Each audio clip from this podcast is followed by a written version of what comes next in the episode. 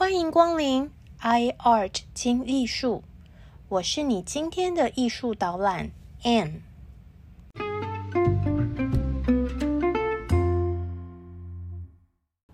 大家好，大家好，我是住在香港的台湾人 Anne，欢迎您来到 iArt 听艺术。让我们利用以下的时间，轻松来场云端美术之旅。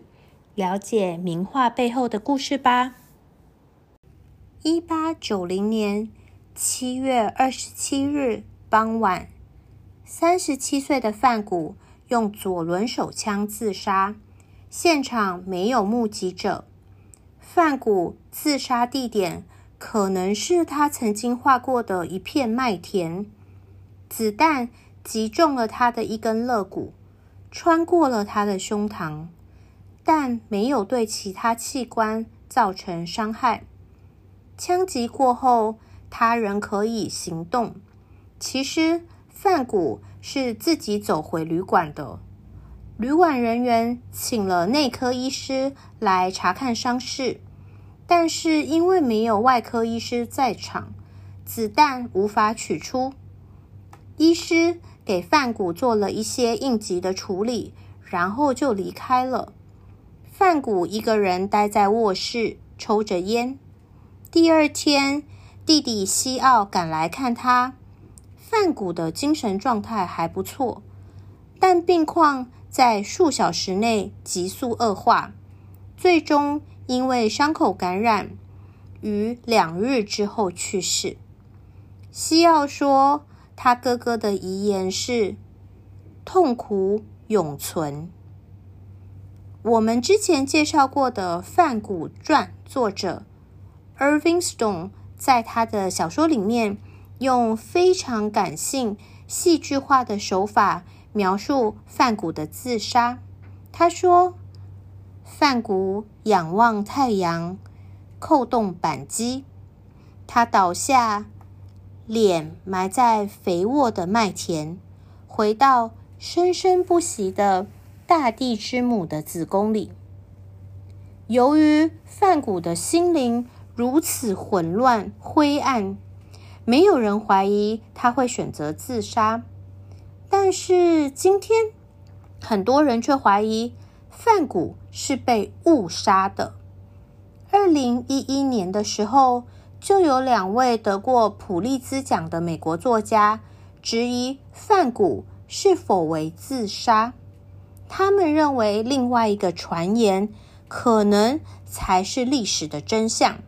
范谷是被一群少年意外开枪射中，为了保护他们，范谷对外宣称是自己开枪自杀的。作者们认为，范谷没有留下任何遗书，反而在他死后，在上衣的口袋里面。发现他写给弟弟的字条，而且范谷中枪的前一天，他才寄出了一封内容乐观、描述了未来计划的信件给弟弟西奥。另外，范谷中弹后，步履蹒跚的走了一公里多的路程，才回到了自己的住处，因为子弹没有射中重要器官。他承受了二十九个小时的折磨才死去，这样的过程实在很不像自杀。另外，还有法医说，范谷是右撇子，根本很难用左手向自己的左胸开枪，应该是一段距离之外的人射伤他的。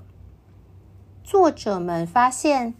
枪击事件发生之后，小镇的居民几乎立刻开始窃窃私语，讨论着是一群正在把玩枪支的青少年意外开枪击中疯子艺术家的新闻。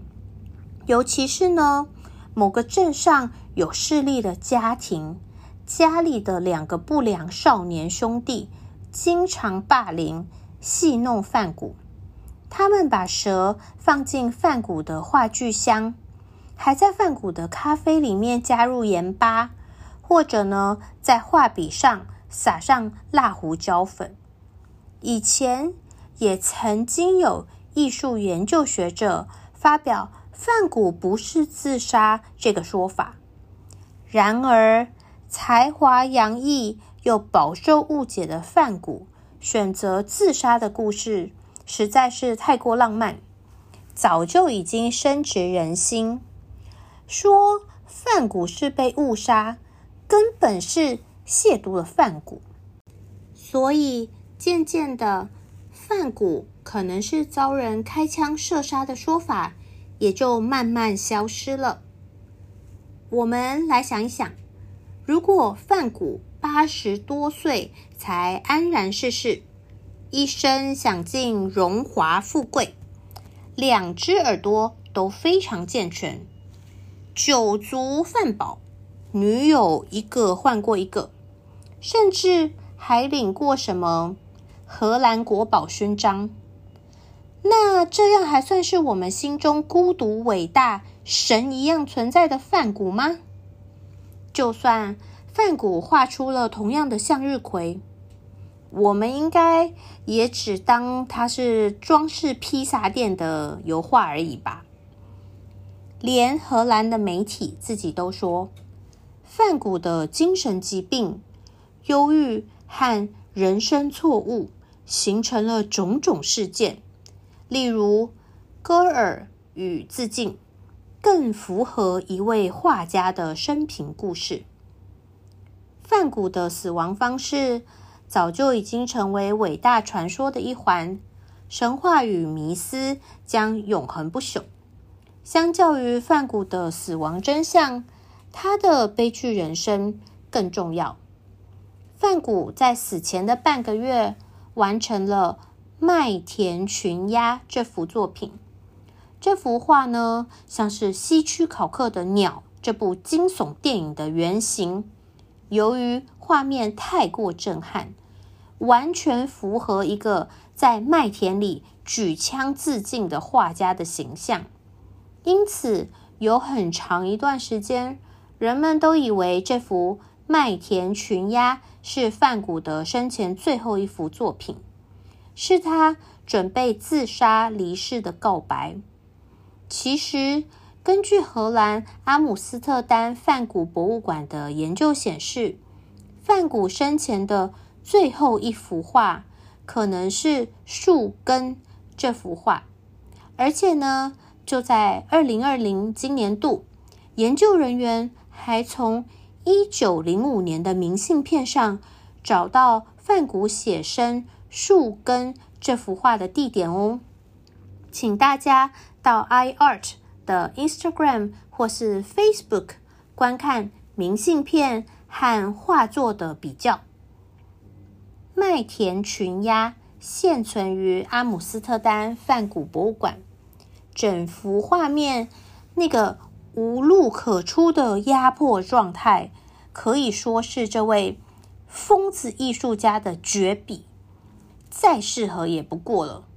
难怪呢，大家都宁愿相信《麦田群鸦》是梵谷的死亡遗作。梵谷认为，这些混乱天空下的麦田，代表着悲哀与极度的孤独。在观看这幅作品的时候呢，如果我们选择使用一个固定的视角，将目光聚焦在画面的中心，你会发现。那里只有一条死路，甚至无论我们向左或向右走，其实根本没有选择，都是一条条扭曲且没有深度的路，走向一片暗金色，甚至深红似血的麦田。如果我们仰望天空，但是。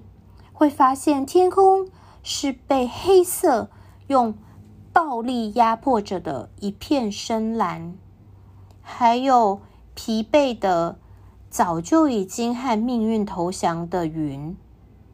我们还想寻找出路，困惑的在画面中四处搜寻，最后我们看到了黑色的乌鸦。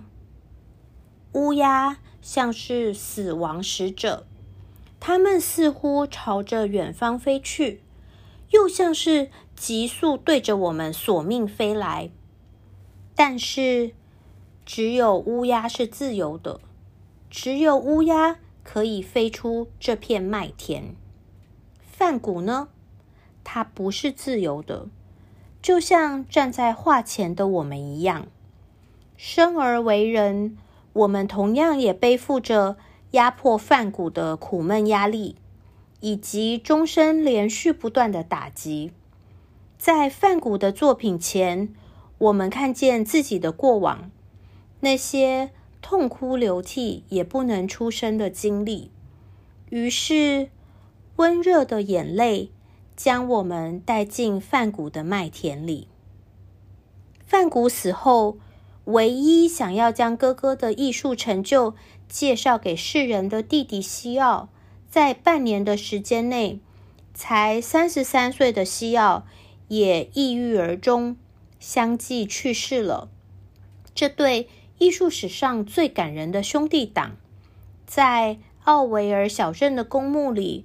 终于长眠彼此左右。此时，范谷画了一辈子上千幅的作品，还有他和西奥的几百封书信，都留给了西奥的太太范谷的弟媳乔安娜。西奥过世的时候，两人结婚不到两年，乔安娜当时二十九岁，他们的儿子。也跟着伯父叫文森范谷，才出生不久。乔安娜读书的时候是班上的高材生，后来她在大英博物馆工作过，也在中学教英文。西奥过世的时候，他开始一方面设法安排范谷的画展，一方面把范谷和西奥的信集结成书。乔安娜在十年内办了六次梵谷画展，一开始呢反应平平，但是在第七次在巴黎的画展吸引到了马蒂斯等后来的大画家的关注，从此以后，西欧重要的美术馆大门逐一为梵谷打开。在乔安娜和相关艺术界人士的大力推动之下，梵谷的名声和作品价格都在不断攀升。乔安娜死后，她的儿子小文森继承了伯父梵谷满屋子的画。梵谷生前曾经画过一幅很美的盛开的杏花，作为小文森诞生的贺礼。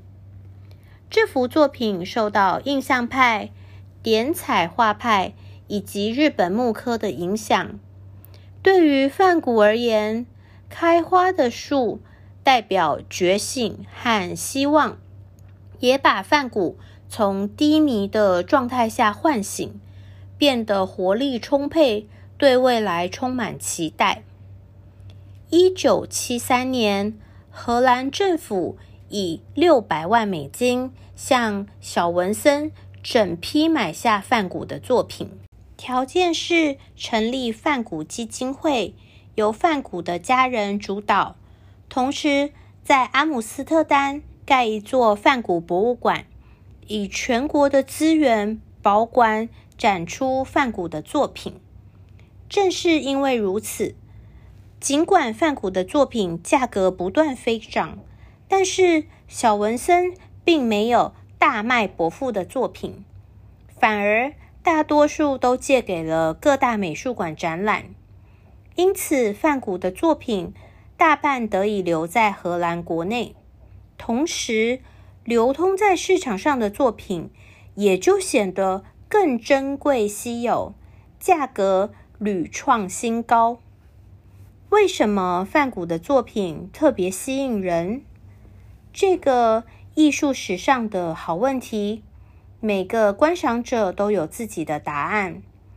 也许是梵谷让我们直视孤独与绝望，疯癫与唯美，神秘与恐惧。我觉得雷诺瓦和梵谷是一体两面。雷诺瓦的作品美在外在，梵谷美在内心。但是内心的美必须经历心痛和挣扎才能够体会。梵谷的作品往往充满了悲悯情怀，那是一段苦难岁月的烙印。这可能是为什么很多人在一幅简单的梵谷面前，自然而然潸然泪下的原因。至于梵谷生命中的最后一天，死因为何已经不重要了。正如电影《Loving Vincent》所说的：“当你明白梵谷。”是为何而活，你就能明白他为何而死。好喽，我们今天的艺术导览就先到这里，非常感谢您的聆听，我们下次 i art 听艺术再见喽，哈奇金。